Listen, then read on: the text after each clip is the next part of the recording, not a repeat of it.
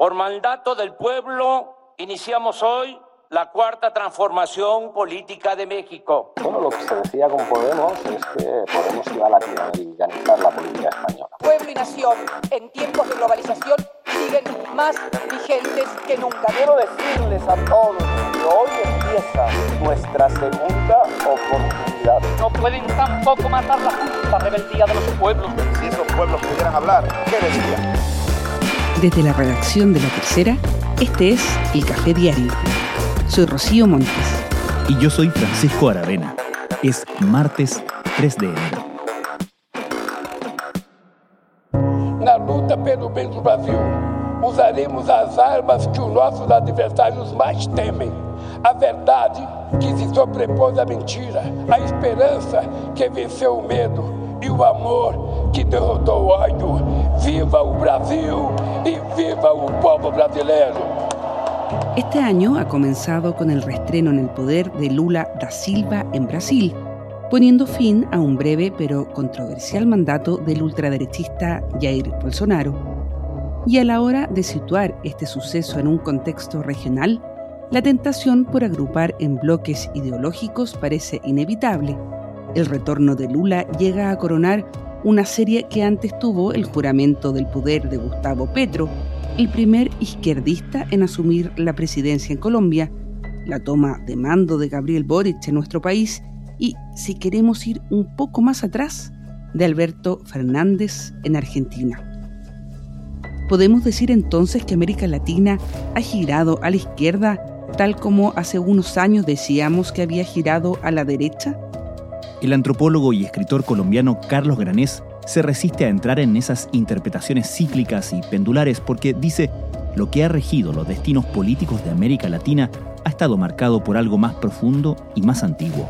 En su celebrado libro Delirio Americano, elogiado en Latinoamérica y España como uno de los mejores ensayos del 2022, propone una provocadora interpretación que relaciona la trayectoria de las vanguardias artísticas del continente con los derroteros políticos de sus países.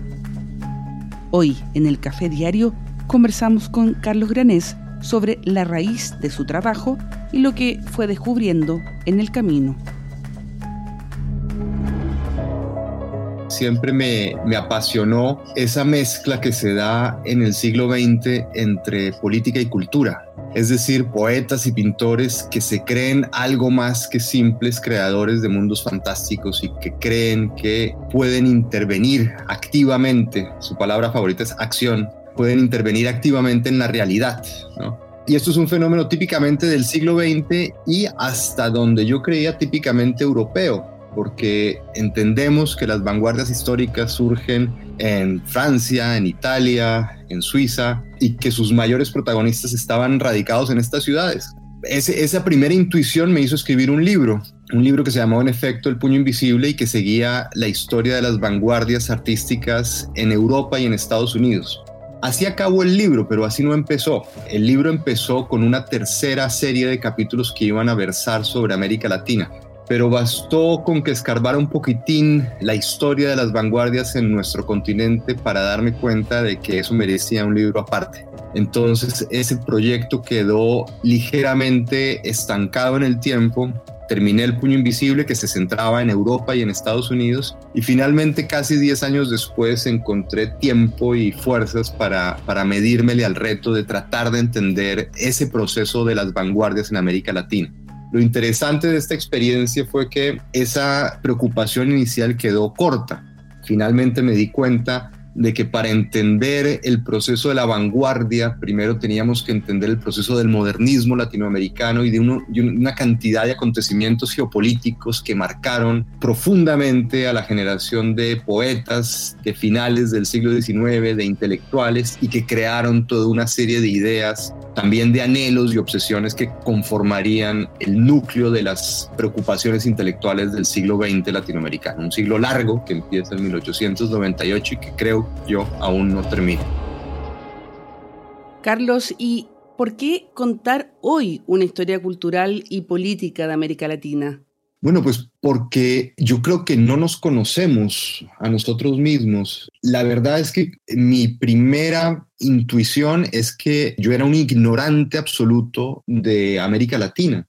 Tenía algunas imágenes generales, algunas ideas generales de lo que era el continente, pero haciendo un examen de conciencia tuve que reconocer que no tenía ni idea de lo que era el Ecuador, de lo que había pasado política y culturalmente en mi país vecino y que lo mismo podía decir de Venezuela y de Panamá. No tenía ni idea, ni idea de qué había pasado en estos países a lo largo del siglo XX. Creía entender América Latina, pero en realidad lo que tenía eran unos clichés y unos estereotipos que rápidamente se veían desmentidos en la medida en que uno explorara las distintas historias de los distintos países. Eso permitía un acercamiento muy distinto al continente porque permitía abordar casos particulares para establecer comparaciones y diferencias con el conjunto de países.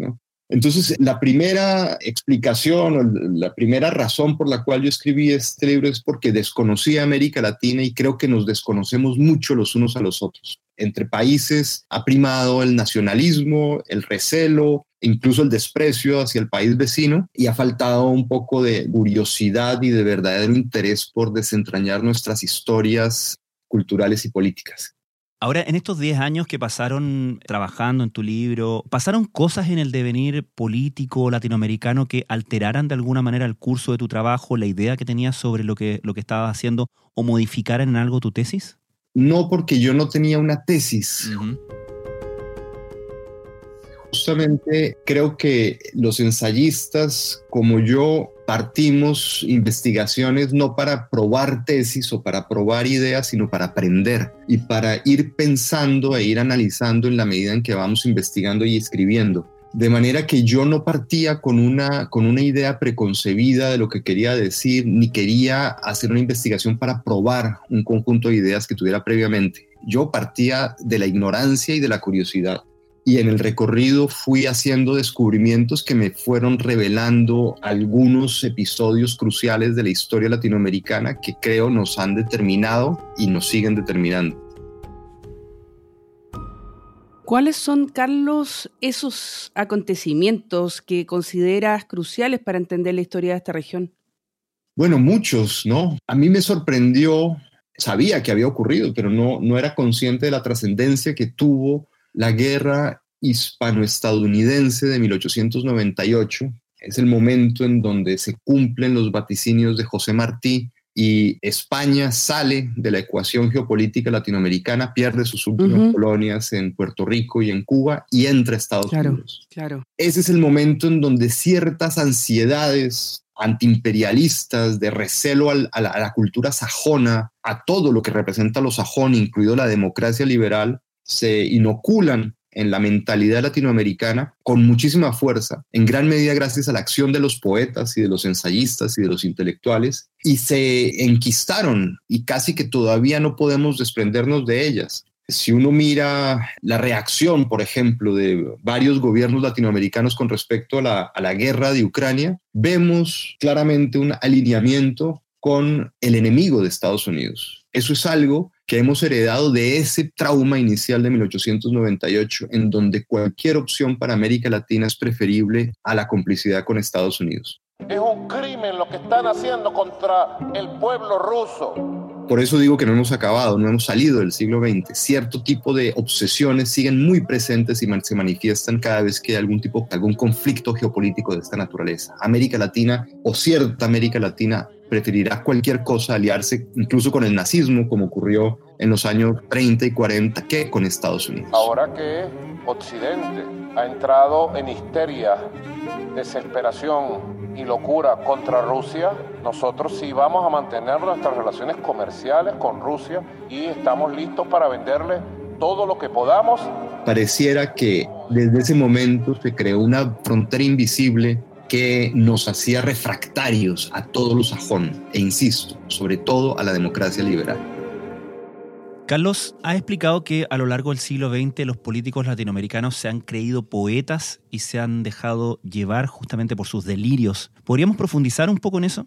Sí, y hay un, ejemplo muy contemporáneo, que es el presidente de mi país, Gustavo Petro. Si recuerdan el discurso que dio en su posesión para la presidencia el pasado 7 de agosto, él invocaba a García Márquez y básicamente daba a entender que estaba tomando el testigo del escritor para darle una segunda oportunidad a las estirpes condenadas sobre la tierra. Así acababa 100 años de soledad de nuestro querido Gabriel García Márquez. Abro comillas. Todo lo escrito en ellos era irrepetible desde siempre y para siempre porque las estirpes condenadas a 100 años de soledad no tenían una segunda oportunidad sobre la tierra, cierra comillas. Los colombianos y las colombianas hemos sido muchas veces en nuestra historia enviados a la condena de lo imposible. Su discurso en la ONU fue algo similar, tuvo un elemento lírico, poético muy, muy notable. Y esto se debe a esta idea que se tiene o que tienen la tradición populista latinoamericana de que la palabra es un moldeador de multitudes y de masas. Es decir, el líder es casi que un demiurgo que gracias al poder de su palabra convierte a gente dispersa en pueblo en masa que, como si fuera una escultura, va a responder al mandato, al llamado del gran líder. El gran líder les da identidad, los representa, les da voz y a cambio la gente se convierte en pueblo, en masa y sigue al unísono el mandato de su líder. Esto también lo tenía clarísimo o fue casi que quien se lo inventó eh, Juan Domingo Perón. Conozco perfectamente lo que está ocurriendo en el país los que crean lo contrario se equivocan. Estamos viviendo las consecuencias de una posguerra civil que aunque desarrollada embosadamente, no por eso ha dejado de existir.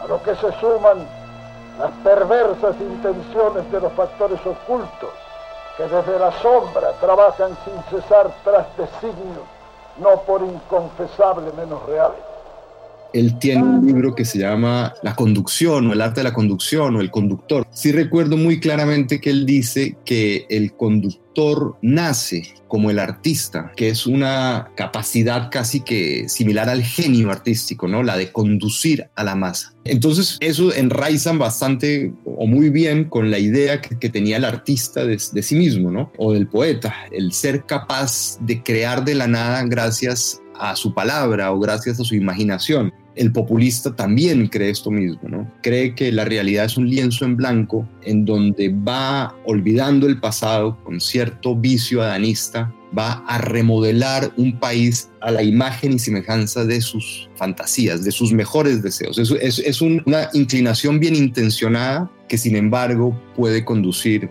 en realidad suele hacerlo, a la ruina porque pretende que gente real de carne y hueso se adapte a una fantasía que está solamente en su imaginación.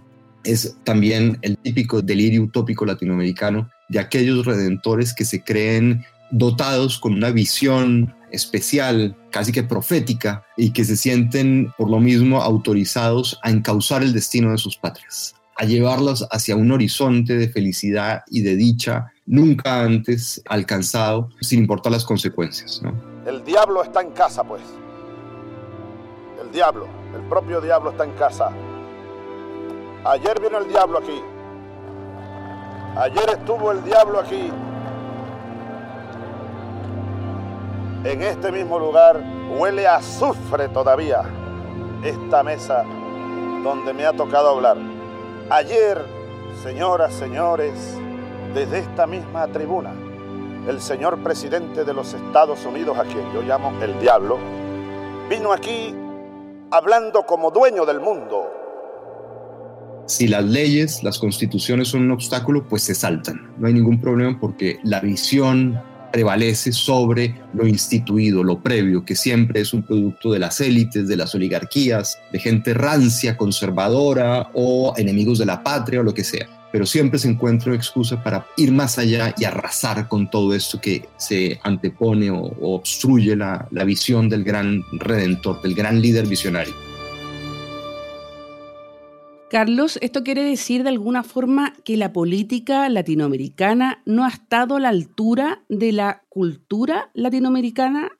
A ver, es que como decía Alexis de Tocqueville, algo que es virtud en un escritor puede ser un vicio terrible en un político. Y creo que esa imaginación desbordada la han compartido artistas y políticos. Esa visión utópica, esa visión refundadora, ese adanismo lo han tenido por igual políticos y, artistas. La diferencia es que un artista puede hacerlo, está legitimado y casi que obligado a hacerlo. El artista no está jugando con vidas reales, está jugando con representaciones, con fantasías, con delirios y puede en ese campo darse todos los caprichos y tomarse todas las libertades que quiera. Puede ser arbitrario, puede ser despótico y no pasa nada.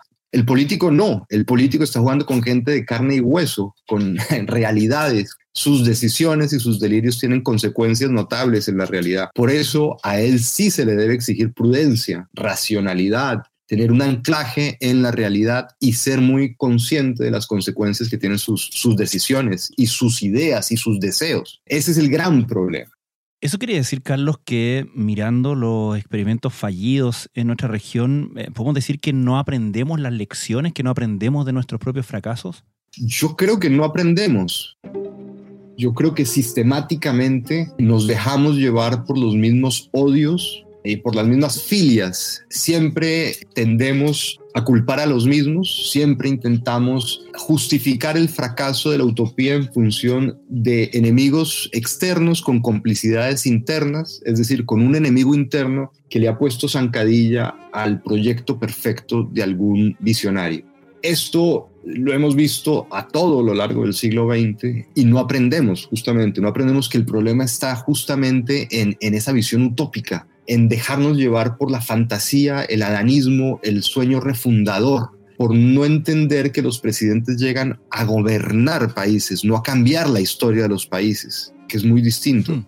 Este tipo de errores no se aprenden, insistimos en ellos, y bueno, a veces tengo la, esperanza de que el golpetazo que se llevó Boric con su constitución le haya abierto los ojos y lo haya, le, le, haya mostrado que, bueno, que Chile no era un país para tirar la basura y empezar de cero. Compatriotas, hoy ha hablado el pueblo de Chile y lo ha hecho de manera fuerte y clara. ¿Crees en ese sentido, Carlos, que Boric es justamente uno de estos líderes, quizás algo mesiánico, que busca cambiar la realidad de los países de una forma quizás un poco fantasiosa, idealista? Yo creo que al menos había algo de eso en su llegada a la política, en ese triunfo inesperado, eh, acompañado de un movimiento callejero, de un estallido social que desde la teoría política se podría teorizar como un momento populista. Chilenas y chilenos, habitantes de nuestra patria, pueblo de Chile, esta tarde, por primera vez, les hablo como presidente de la República.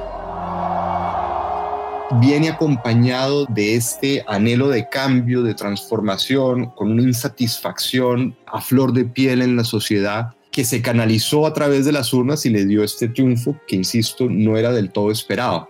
Y llega a la presidencia con este impulso y empeña su gobierno a un proyecto constitucional que era realmente radical, era refundacional entonces sí, desde luego que sí había algo de esto. Se mezclaba también el típico anhelo juvenil de reemplazar a los mayores, a la generación previa y de demostrar que se puede hacer mucho mejor las cosas, ¿no?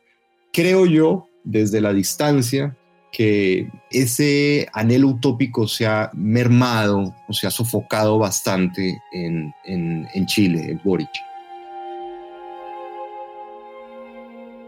Carlos, en tu libro hablas también de Pablo Iglesias y la relación que ha mantenido con Latinoamérica desde esa visita a el subcomandante Marcos en su momento, de cómo fue de alguna manera enamorándose o quizás idealizando un cierto relato latinoamericano. ¿Qué marca crees tú que ha dejado Latinoamérica Pablo Iglesias y en general lo que hizo con Podemos?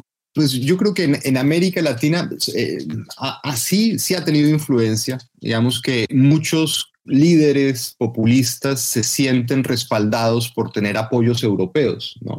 Podemos ha sido el blanqueador de déspotas como Chávez en Europa. Y estos líderes, Correa, eh, los Kirchner, Chávez, se sintieron bastante respaldados por esa ventana de visibilidad y de pseudo respetabilidad que les podía dar Podemos dentro del Parlamento Europeo o en, España. Y no es menos cierto que a día de hoy el único territorio donde fuerzas políticas de izquierdas ganan elecciones y gobiernan y son capaces de implementar algunos cambios es América Latina, pero ojo, hay un límite fundamental. Las grandes oposiciones a los gobiernos de izquierdas en América Latina no son los partidos de la derecha latinoamericana, es la derecha mediática latinoamericana.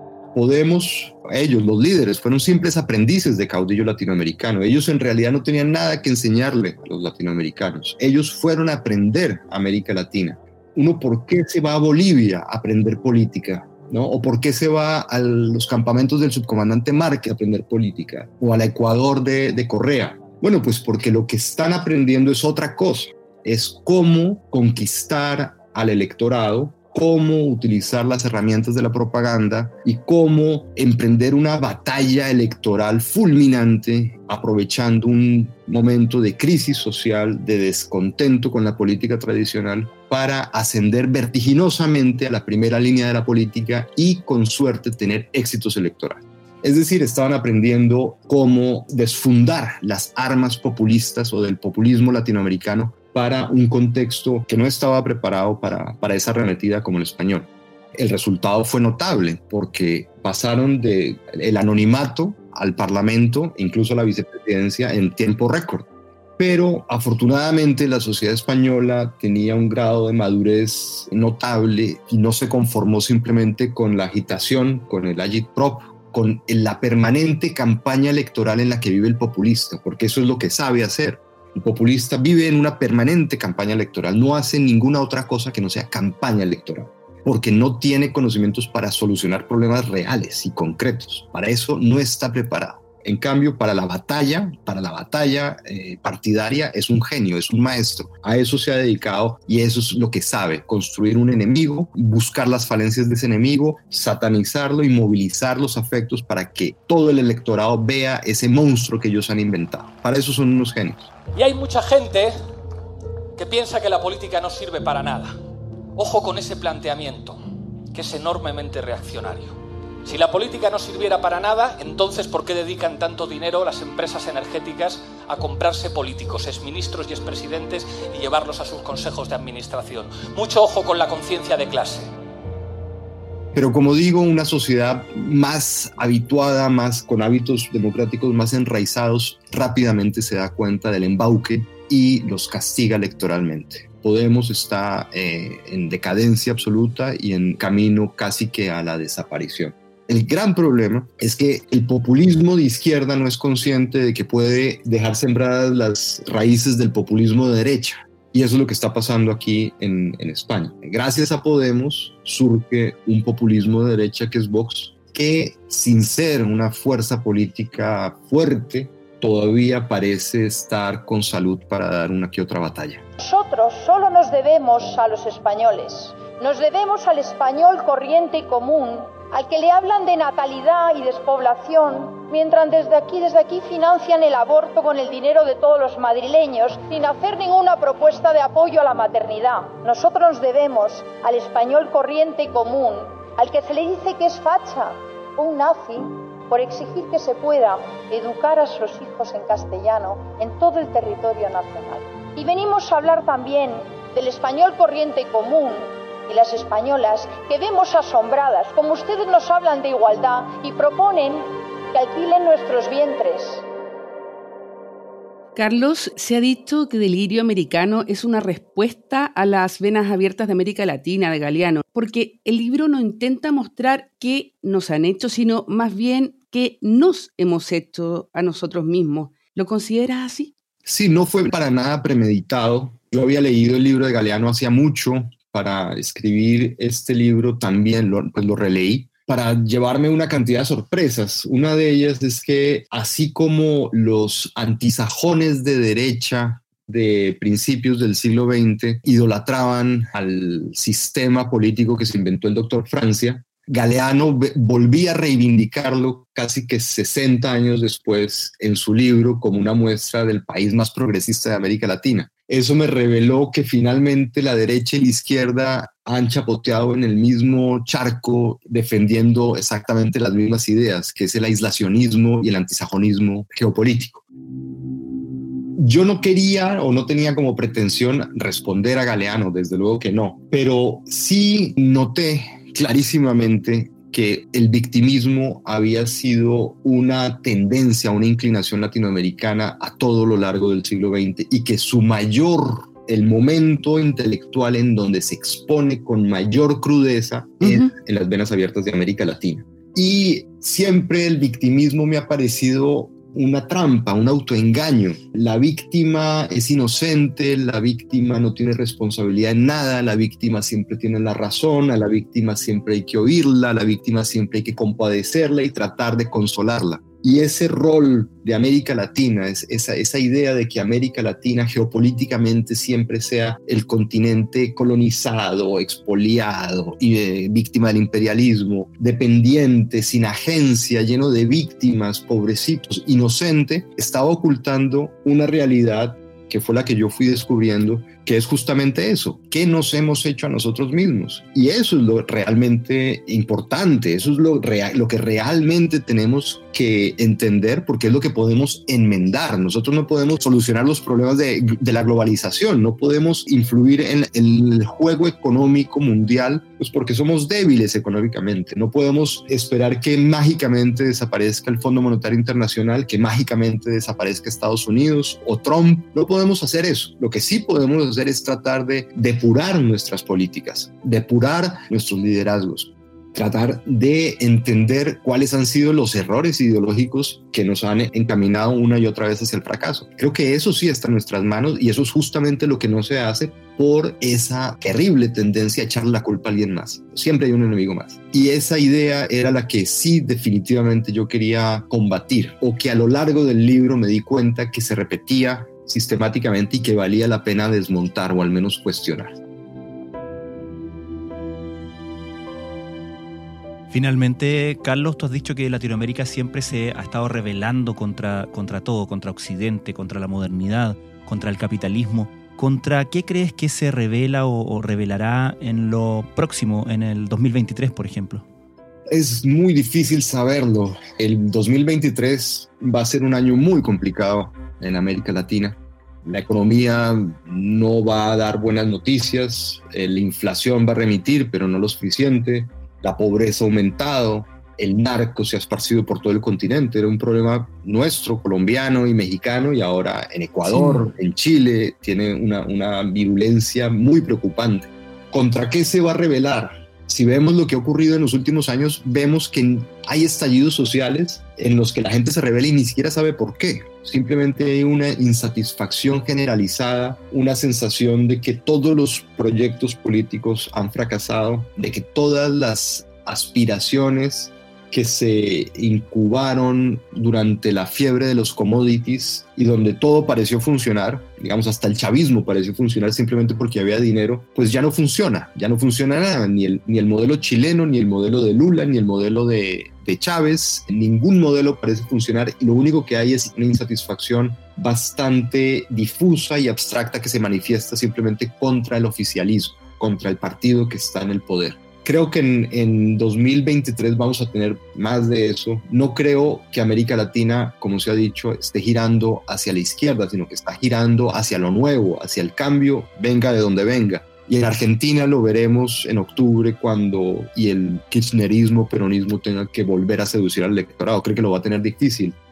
en Ecuador puede haber más estallidos sociales, eh, Perú ya están en pleno estallido social, puede que esto tenga réplicas, es decir, no creo que sea un año que nos permita no sé, echar los cohetes al viento. Va a ser un año muy complicado, en donde va a haber una rebelión similar a la, de los estallidos sociales, de, de, mera insatisfacción al ver que las condiciones elementales de vida están desmejorando y que no hay a la vista un liderazgo, una idea, un partido que puedan enmendar esa situación. Y bueno, esto se sumará a las viejas obsesiones latinoamericanas, que son el, el antiimperialismo, el antisajonismo, posiblemente sigamos viendo el alineamiento de algunos países con Putin o esa ambivalencia hacia la acción de la OTAN y de Europa y Estados Unidos en contra de, en contra de Rusia. Entonces creo que veremos más de lo mismo. No, no creo que haya un punto de inflexión hasta que no mejoren las condiciones económicas y eso se sume a nuevos liderazgos, a la consolidación de partidos políticos serios de verdad que puedan hacer promesas a largo plazo y que puedan realmente iniciar procesos de, de reformas útiles para los países.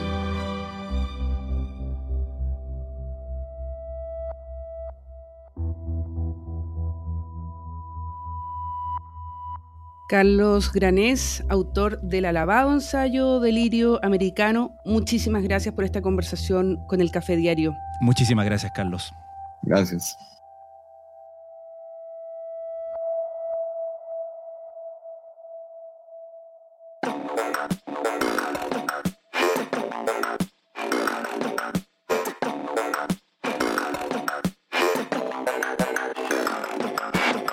Café Diario es una producción de La Tercera.